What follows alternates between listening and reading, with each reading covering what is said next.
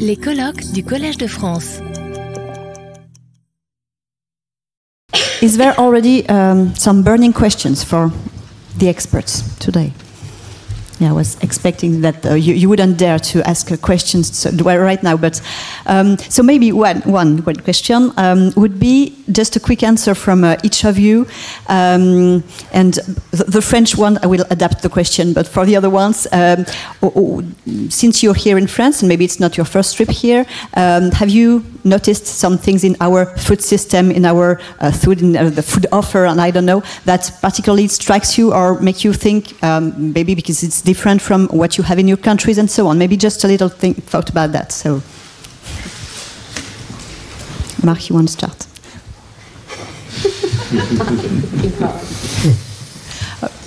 or, or Tara, yeah, thank you. I can answer. So um, I, I noticed that, um, I mean, apart from drivers being worse, um, I, I noticed that people are on average slightly less overweight than in Britain. There's been there is actually markedly lower levels of obesity, and I was in um, in the Netherlands last uh, week. I'm not aware. In in UK, do you know the, the prevalence in France? It's 17% of um, people in situation of obesity uh, seven, uh, among adults. Seven zero. 70, oh, okay. 17, 17 uh, obese. And obesity. obesity plus overweight is about 45 or It's about, I know it's about two thirds of the British public is overweight or obese. Um, I can't remember what it is for obesity. It might be something like 30%, I'm not sure. So it is, it is markedly higher. And the second thing is that it is still not a vegetarian friendly country. Sorry for yesterday evening. Yeah. Yeah, maybe. And uh, for two French people, if you have uh, conversely the an experience to you want to, to yeah to, to, to, to talk about about your recent trip or I don't know related to food and or physical activity, of course, not um, generally. I don't travel much, sorry, but I try to lower my carbon footprint, so I kind of. Uh, what I was interested in is I try to go every time I am abroad in a supermarket. And uh, we have discussions uh, along the lines of front pack labeling, etc., in which we realize usually that there is a specific topic or a specific issue in each country with a specific focus on, I don't know, Portugal is particularly heavy on the question of sugary yogurts, for example. And then you realize why when you go to the supermarket of the country in question, because the offer is specifically very different in that particular area than it can be in France. That you realize that the food offer, even if there is some form of transnational uh, commerce with the same brands everywhere, there, there are some elements of specificity in which you realize why public policies may point on a specific focus for a certain type of foods because the food offer is specifically very different in that area in particular what I can say is that I think in France and in, in some other countries also, I mean, there's this social, you know, uh, aspect of uh, food, eating together. I mean, it's very important, eating, you know, good food. But it is really starting to be present in, in many other countries. I, I come from a country where this is extremely important, from Lebanon. So, um, uh, and in France, it's basically uh, similar, but maybe less so in, in other countries. I mean, when you go to Germany, very often it's not as much.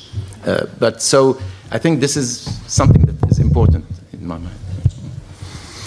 Well, one impression I have is that uh, pastries are everywhere, everywhere, from breakfast to lunch to dinner. Uh, I I don't know whether you have a higher added sugar consumption or not, but um, I, I, I, love those pastries, but certainly I, I don't want to eat them all the day uh, and every day. But uh, uh, so that's one observation. And the second observation is that um, um, you have a smaller portion size compared to that in the U.S. I, I think that's oh, yes. really a good thing.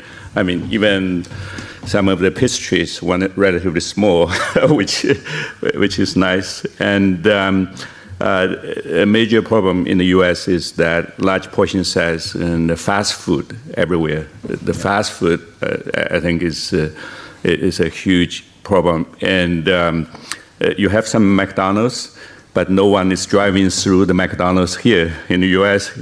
people uh, drive through a fast food restaurant, not just drive through McDonald's, Burger King, also drive through um, Starbucks coffee. So you're sitting in the car and waiting for 20 minutes and just get, I mean, a big latte, yeah. and then uh, you drive away. So uh, that's really bad for obesity, and I, I guess it's no wonder that U.S. still the superpower for obesity, and uh, currently 42% American adults, 42% uh, obese, not not overweight. So. I, I think uh, for me, um, the, one of the great pleasures of coming to France is uh, eating the cheese. Uh, it's a spiritual experience for me. um, and uh, for the last uh, seven days, I've eaten uh, uh, probably probably my body weight in cheese. But um, but in all seriousness, I think. Um, one thing I have noticed a lot here is uh, the farm sizes are smaller than what we have in Australia. Australia has a uh, uh, not just an industrial uh, agricultural system, but probably what we'd call sort of more hyper industrial. There are no, uh, it's a free market, we have no agricultural subsidies. Whereas I notice in France that um, maybe it's through the common agricultural policy, I'm not quite sure, but there seems to be a lot more government support for rural communities, for farmers, and also for the protection of uh, traditional processing methods. Um, and from that, you know, I think the protection of uh, traditional uh, food culture in, in France, it's radically different to Australia, where it's, uh, I'm not sure what our food culture is. Uh, it's an Americanized uh, food culture, maybe. But um, uh, I think, you know, the, f- France has fast food, but it also has slow food. And the French are very good at eating food slowly cooking it slowly, sourcing it slowly from farmers markets. I think these are all things to celebrate. I think it's also why France could be uh, perhaps uh, a superpower for food mm-hmm. in uh, what might be what we might call a new food economy, one that produces healthy and sustainable foods, diets, but also uh, healthy and sustainable uh, cuisines, food cultures, and creating a food economy around uh, something like that. Thanks.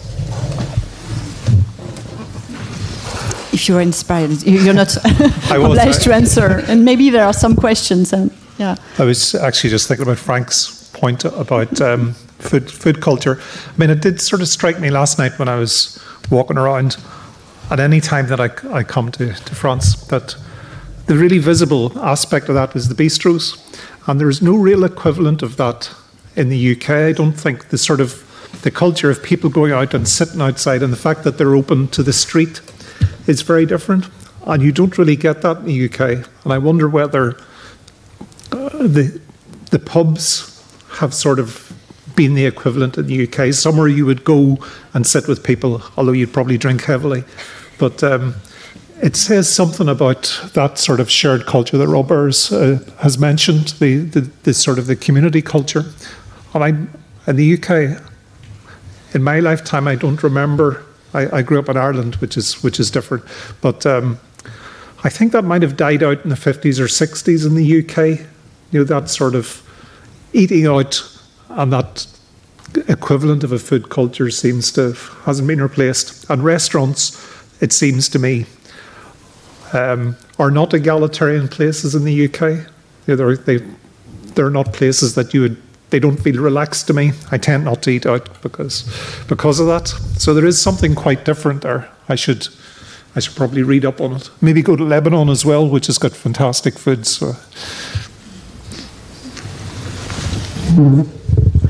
Yes, uh, on the on the cultural side, uh, I mean, the food culture is, is, is, very important, but all elements of the culture I think are also important.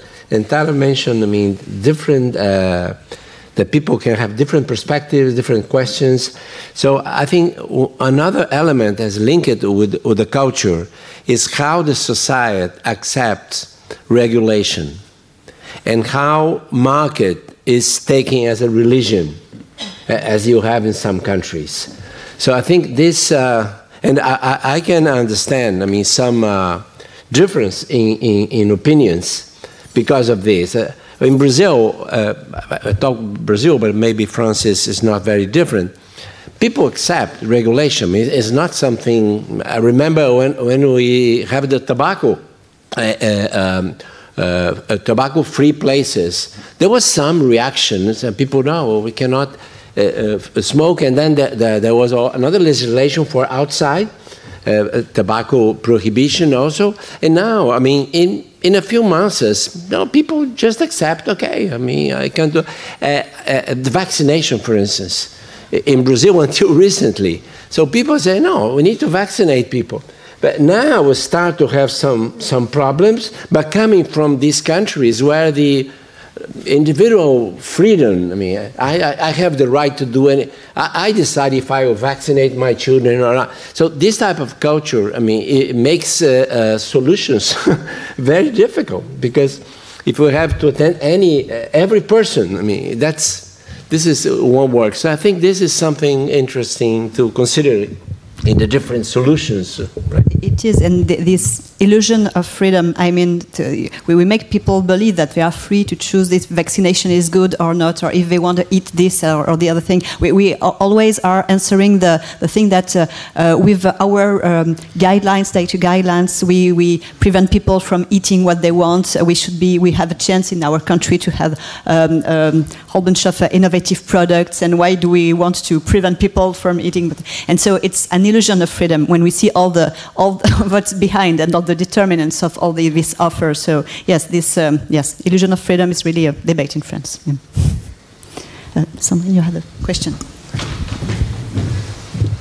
Retrouvez tous les contenus du Collège de France sur www.college-de-france.fr.